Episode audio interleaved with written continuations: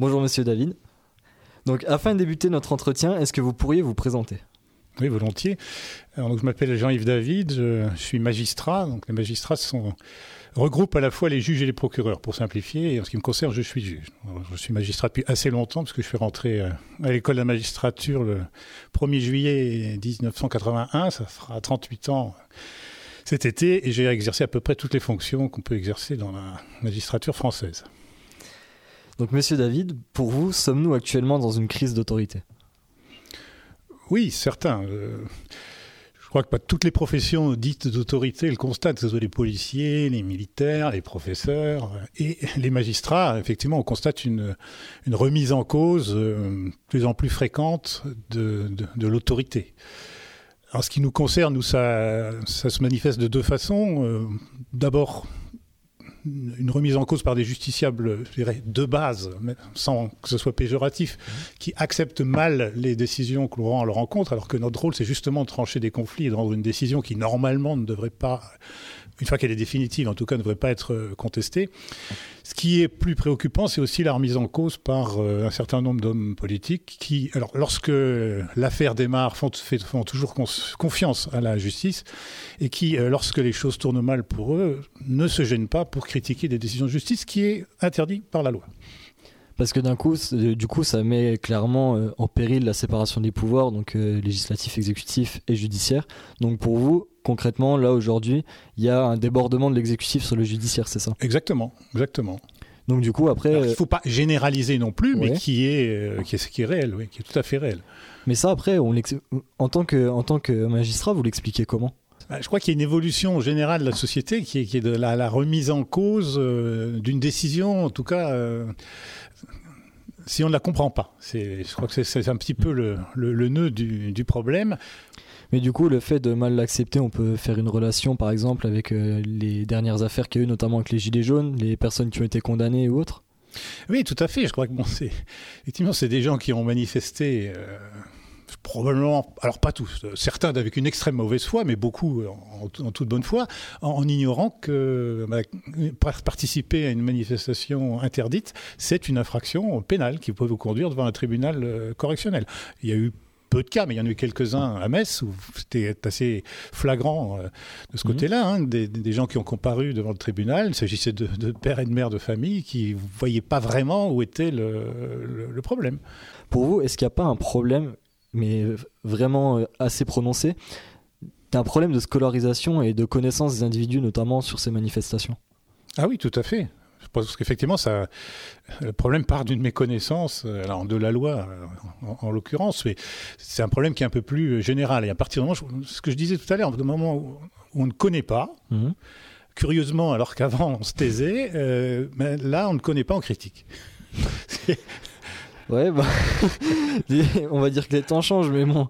Après, du coup, il y a quand même une question qui me semble assez fondamentale, c'est comment la justice traite-t-elle cette gestion de, la crise des Gilets jaunes? Parce que là, vraiment, on peut parler de crise, notamment euh, bah, par rapport à tous les événements qui se sont passés, que ce soit euh, par exemple sur Metz au mois de décembre, rue Serpenoise, ou même dans d'autres villes de l'Est de la France, ou même dans toute la France de manière générale. Au plan judiciaire, je dirais qu'il n'y a pas de particularité de, de, traitement de la crise des Gilets jaunes. Un tribunal, c'est fait pour juger, mmh. en matière pénale, euh, quelqu'un qui a enfreint la loi pénale.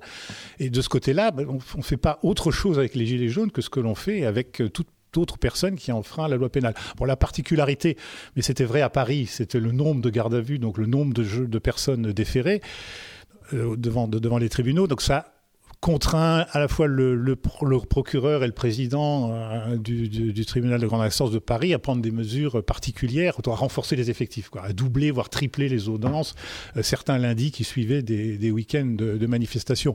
Mais en dehors de cet aspect qui est un problème organisationnel, qui est qui découle de la masse inhabituelle, en tout cas, des dossiers qu'il y avait à juger. Sur le fond même, il n'y a pas de traitement spécifique de, cette crise. On a un texte, une personne qui a enfreint ce texte, et puis on, est chargé d'appliquer la loi pénale, donc en tenant compte à la fois de la gravité de l'infraction et de la personnalité de, de la personne qui a commis cette infraction. C'est là que c'est peut-être une particularité dans ce genre de crise, c'est que nous, on a l'habitude de, juger des, gens qui ont des gros casiers judiciaires, de gros antécédents. Là, en l'occurrence, moi personnellement, j'en ai même pas connu. Enfin, j'ai pas, j'ai pas eu à juger ce type d'affaires. De ce que j'en ai entendu, on a quand même énormément de, profils de gens entre guillemets tout à fait normaux, des gens qui n'ont pas d'antécédents judiciaires et puis qui d'un seul coup euh, dérapent à l'occasion d'une manifestation. Soit simplement en y participant parce qu'elle est interdite, soit pire en y venant avec des boules de pétanque ou, d'autres projectiles tout aussi aimables. Mais dans la relation bah, avec euh, bah, d'autres institutions régaliennes comme euh, le ministère de l'Intérieur, avec euh, les forces de sécurité, est-ce que pour vous, il n'y a pas cette relation où vraiment, aujourd'hui, le manifestant, je prends le cas des Gilets jaunes, viennent un peu dans une je dirais pas dans une définition exacte de l'anarchiste, mais veulent vraiment bousculer l'ordre républicain et bousculer l'ordre étatique? Donc après, du coup, ça souligne la relation qu'on évoquait tout à l'heure entre pouvoir exécutif et pouvoir judiciaire. Oui, je, suis, extrêmement prudent avec cette crise où je crois qu'en réalité, on, mélange des revendications qui sont parfois totalement contraires. On ne peut pas avoir en même temps moins d'impôts et plus de services euh, publics. Je crois qu'il y a des, revendications très contradictoires qui se manifestent dans, cette histoire-là.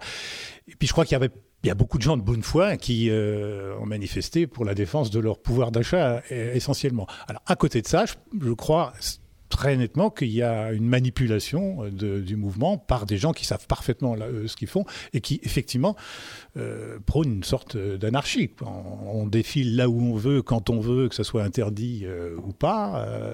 on casse pour certains. Et même, je dirais que pour certains responsables du mouvement, quand on appelle euh, à une manifestation à Paris un samedi après-midi en disant vous allez voir ce que vous allez voir, et qu'ensuite, euh, lorsqu'il y avait un commerce cassé, on vient dire ah mais on n'y est pour rien, c'est les casseurs, euh, je ne suis pas d'accord. On a pris une responsabilité, on a pris un risque, et puis les conséquences se sont réalisées. Après, moi j'en profite de, de faire un lien, notamment avec la réforme de la justice et le programme 2018-2022 lancé par Nicole Belloubet, la ministre de la Justice. Est-ce que pour vous, on n'est pas vraiment en train de se préparer, un peu comme l'état d'urgence, ce qui s'est passé euh, sous la fin du quinquennat Hollande, est-ce qu'on n'est pas dans une instauration de nouvelles lois, mais pour contrer ce type d'événement? Euh, Alors, euh, bon, il faut un petit peu serrer les choses. Il y a effectivement une loi qui, de, de, sécurité publique qui a été votée en réaction aux exactions de mmh. certains gilets jaunes, mais c'est pas un volet de la réforme de Madame Belloubet. Hein. C'est quelque chose de tout à fait indépendant. Alors, pour répondre à votre question précise, oui, euh, bah, cette loi, elle a été prise en réaction à un mouvement et effectivement pour permettre euh, un certain nombre de, de contrôles préventifs, d'interdictions de manifestations euh, pour brider ce mouvement. Et vous savez d'ailleurs qu'une partie du texte a été censurée par le, le Conseil mmh. constitutionnel. Mais est-ce que pour vous, il n'y a pas une fragilisation du lien entre, entre la justice et le citoyen? On a toujours cette image, je vais dire populaire, parce que c'est une grande majorité de la population qui a cette image, une grande confiance dans la justice. Et là, on voit aujourd'hui qu'il y a peut-être un lien qui est en train de se fragiliser sur ces dernières années.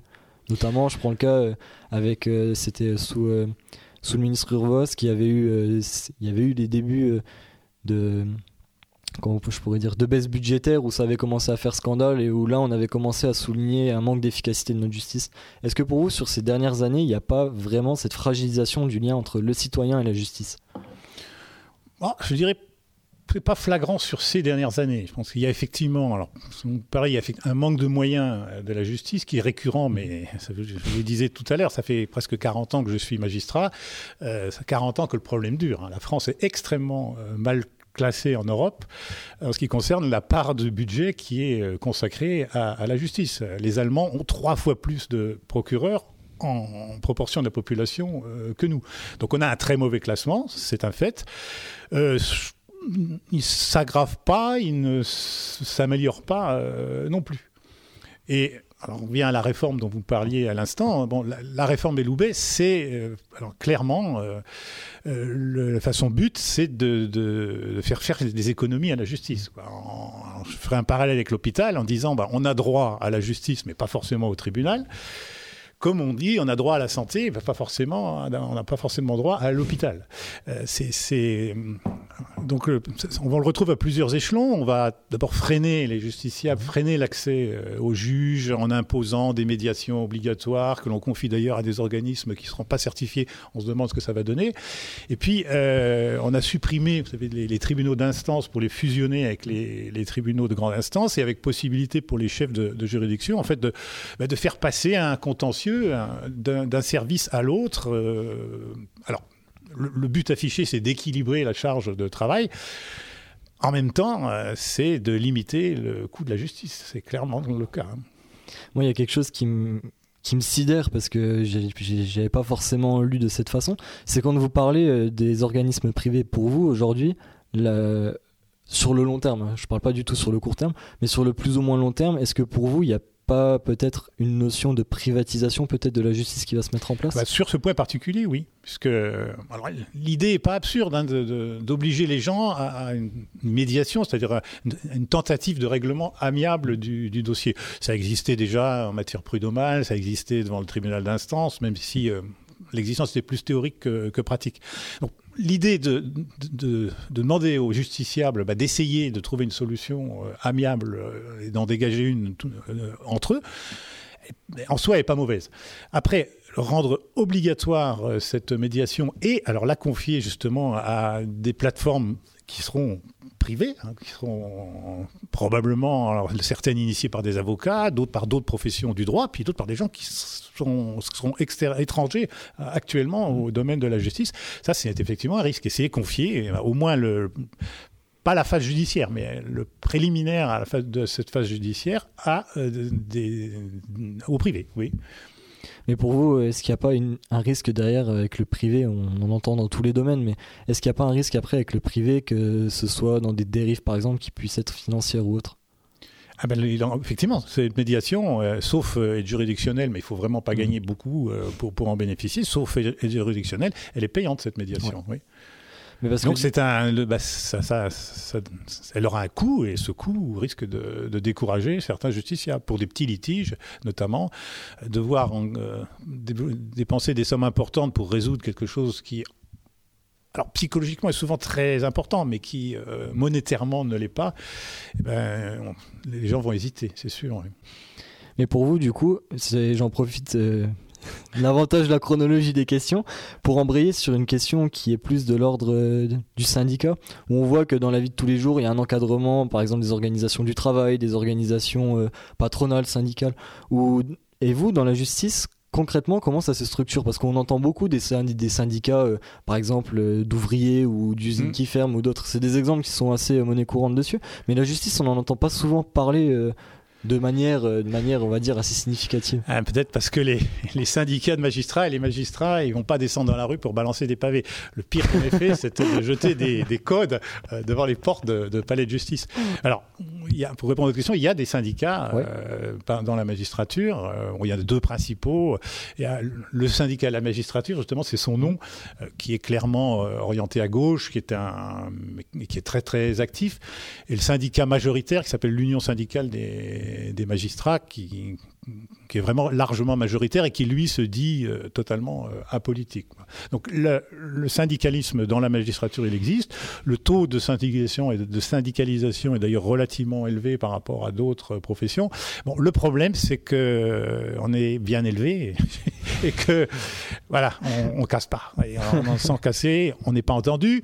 Par ailleurs, lorsqu'on fait grève, c'est jamais longtemps et encore, on fait pas vraiment grève, mais enfin, quand on renvoie les dossiers ça gêne pas grand monde en fait, hein. beaucoup moins que mm. de pas ramasser les poubelles, que de bloquer une raffinerie. Ou de... On a un pouvoir de nuisance qui est faible. Euh, voilà, donc c'est deux gros handicaps pour euh, être entendu médiatiquement. Mais donc du coup, comment garder une impartialité de la justice quand on a des convictions qui ne sont pas en adéquation avec des faits placés en instruction? Alors c'est ce que je vous disais tout à l'heure. Avant on, le principe, c'est qu'on ne juge pas en fonction de nos convictions personnelles, mais qu'on a un instrument de travail qui s'appelle la loi. Donc le code pénal, le code civil, euh, le code du travail. Il y en a une, comme ça une infinité. Donc déjà, euh, on juge en fonction de règles légales et Franchement, on est un peu formaté pour ça. Euh, alors, pour prendre l'exemple pénal, euh, donc, vous avez un certain nombre de textes qui prohibent euh, un certain nombre de comportements hein, qu'on appelle des infractions pénales, qui sont, peuvent, si elles sont pas graves, sont des contraventions, si elles sont plus graves, sont des délits, si elles sont très graves, on appelle ça des, des crimes. Donc, le, le, magistrat pénal qui mmh. juge, il a une, une, première question à se poser, qui est celle de la culpabilité. Il a un texte qui prévoit un certain nombre de, de comportements interdits, et il doit apprécier c'est le premier temps de son raisonnement, si le comportement euh, de la personne poursuivie tombe ou non sous le coup de ce texte. Donc les textes, souvent, les, infractions, elles ont plusieurs éléments euh, constitutifs. Ben, c'est vraiment, alors c'est un travail technique de vérifier que le comportement de la personne y remplit bien euh, chacun des éléments constitutifs de l'infraction. Si tous les éléments constitutifs de l'infraction sont réunis, alors oui, euh, le, premier temps du raisonnement est, abouti, on, retient la personne comme coupable de l'infraction.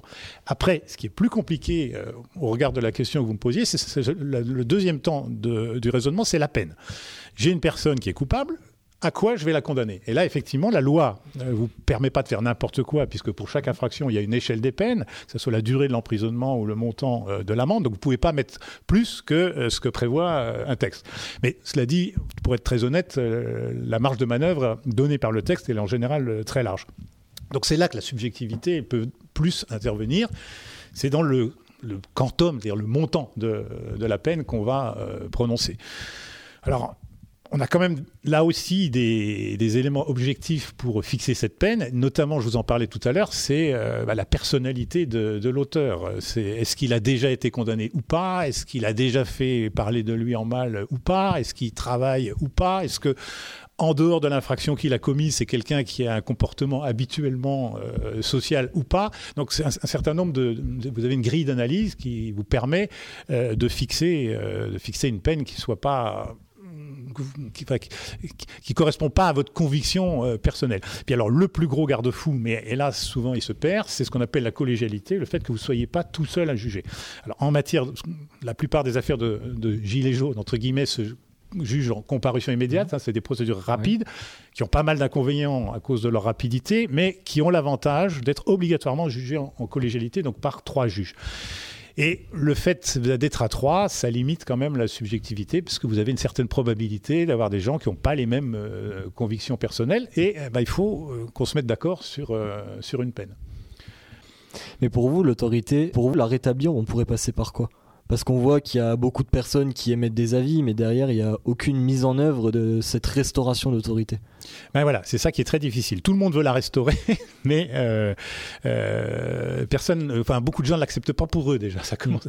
que l'acte 1, ce serait celui-là, c'est se dire bah, l'autorité, c'est pas seulement pour euh, les autres, c'est aussi pour moi. et ça, il y a une prise de conscience sans doute à faire. Cela dit, alors vous donner une recette de restauration de l'autorité, je crois que c'est pas c'est pas évident. Bon, quoi qu'il y ait une évidence, on parlait tout à l'heure, c'est que les gens ont besoin de comprendre. Donc euh, l'autorité euh, pure et dure, en disant c'est comme ça, euh, circuler, il n'y a rien à voir. Je crois que là c'est terminé et que c'est pas forcément regrettable. Il y a une pédagogie à avoir. Maintenant, ce à quoi il faudrait arriver, je pense, c'est que ces décisions d'autorité si elles sont correctement expliquées, ben elles soient mhm. effectivement à ce moment-là euh, admises euh, par tout un chacun. Et euh, force est de constater que c'est pas tout à fait le cas actuellement. Et pour vous, pour terminer cette interview, comment vous définiriez l'autorité judiciaire simplement, très synthétiquement? Alors là, très synthétiquement, c'est pas c'est pas facile. Vous savez, on parlait, enfin Montesquieu parlait, hein, séparation des pouvoirs, de, pouvoir judiciaire. Il y avait un pouvoir euh, législatif, c'était celui de faire les lois. Le pouvoir exécutif, bah, c'était d'appliquer ces lois. Et le pouvoir judiciaire, c'était celui de contrôler l'application de, ces lois et éventuellement de sanctionner euh, leur euh, mauvaise ou leur, leur inapplication le terme de pouvoir judiciaire, il n'a pas été repris euh, dans la Constitution de 58. Euh, pardon, le terme de, oui, de pouvoir judiciaire, il n'a pas été repris dans la Constitution de 58 qui parle d'autorité euh, judiciaire. c'est une différence sémantique, ça ne change pas grand-chose. Donc l'autorité judiciaire, bah, son rôle, c'est celui qui est classiquement défini. Donc c'est de, veiller à l'application de la loi et de sanctionner les infractions à, cette loi, c'est-à-dire des comportements contraires à, cette loi. Monsieur David, on a terminé. Je vous remercie d'avoir accepté de répondre à mes questions. Ben, je vous en prie, je vous en prie, c'était un plaisir.